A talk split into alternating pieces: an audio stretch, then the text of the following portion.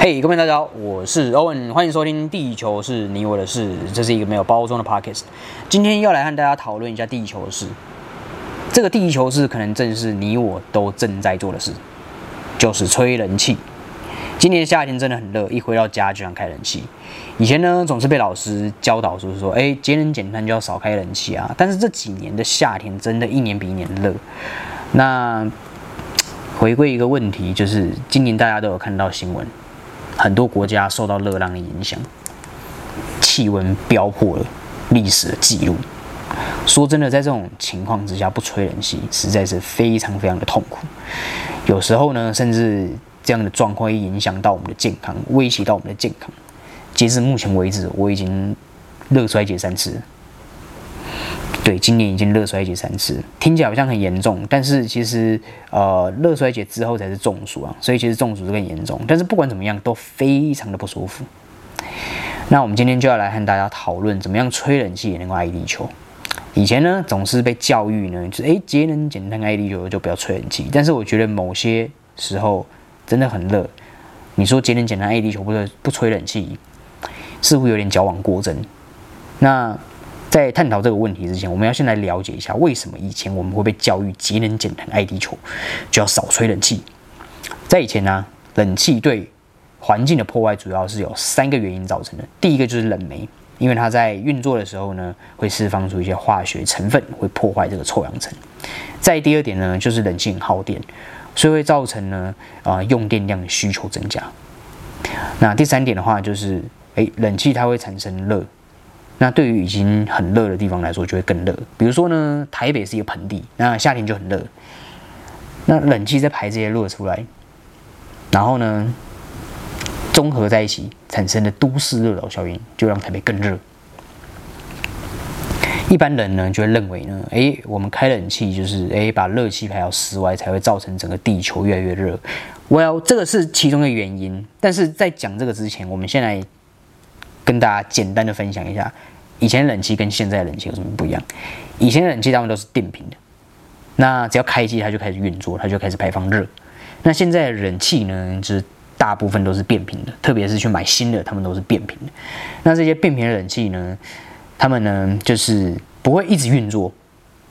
对，所以如果我们把温度设定在二十五到二十七之间，我们就可以大幅的降低这个冷气运作的频率。然后也可以大幅的降低它排出热的频率。OK，那接下来呢，就是一个吵得沸沸扬扬的氟氯化合物的问题，这个是冷媒造成的。但是其实这个问题呢，在蒙特罗公约之后就已经获得了一个很大的改善，目前已经不是什么太大严重的问题了。其实目前所使用的 R 四一零和 R 三二冷媒。他们这种新式的冷媒对臭氧已经不会造成任何的破坏了。再就是我们要讲到现在的重点，其实呢，破坏环境最大的凶手是冷气它所消耗的电量。所以当我们在使用这些电器产品的时候啊，我们更应该专注的是节能还有电的效率。什么意思呢？就是可能以前我们吹一整天冷气要用十度的电，现在我们可能吹一整天冷气只要用到一度的电。所以我们可以在这。做相同事情的情况之下，用掉更少的电。我们不会因为回到原始的生活就能够拯救地球，但是我们可以提升电的效率，来减少电的使用，间接的减少电它生产的一个压力。因为其实现在最大的问题就在于我们制造电所给地球带来的压力和破坏，才是造成地球生病最主要的原因。大家可以想一想，你觉得可以用什么样的方式来减少电的使用？然后你可以怎么样让电的效率发挥到最好？我觉得这分两个层面，一个是个人层面，一个是公共层面。那我们就先讲我们个人层面好了。嗯，以我们今天的主题冷气来说，我们怎么样可以做到这件事情？以我们个人层面，第一个就是，诶，我们在购买空调的时候，我们尽可能去选择这些变频的空调。那第二个就是呢，我们在购买冷气的时候呢，我们尽可能去选择 R 四一零、R 三二这种新式冷媒的冷气，来减少呢它排放。应该说不能说减少，因为这两个冷媒其实对于地球是几乎是没有害的，所以应该我们应该要选这两种新式的冷媒来保护地球。那我觉得第三个的话呢，就是我们自己可以做的，我们在设定温度的时候啊，就设定在二十五到二十七之间，这样就可以降低冷气它排热还有运转的一个频率。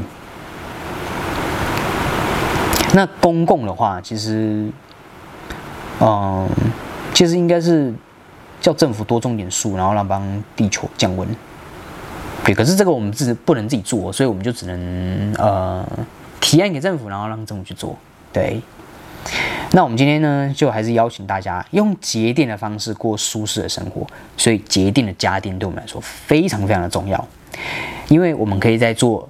每天应该要做的事情情况之下，却不会消耗掉更多的电，让不断发展的社会和国家不会因为进步而增加电的耗能，而是要因为进步而增强电的效率，而不会随着进步而增强电的消耗。这是我们该做的事情。所以呢，邀请大家就是用节电的方式，用爱地球的方式过舒适的生活。那我们今天节目到这边，我们就下次再见喽，拜拜。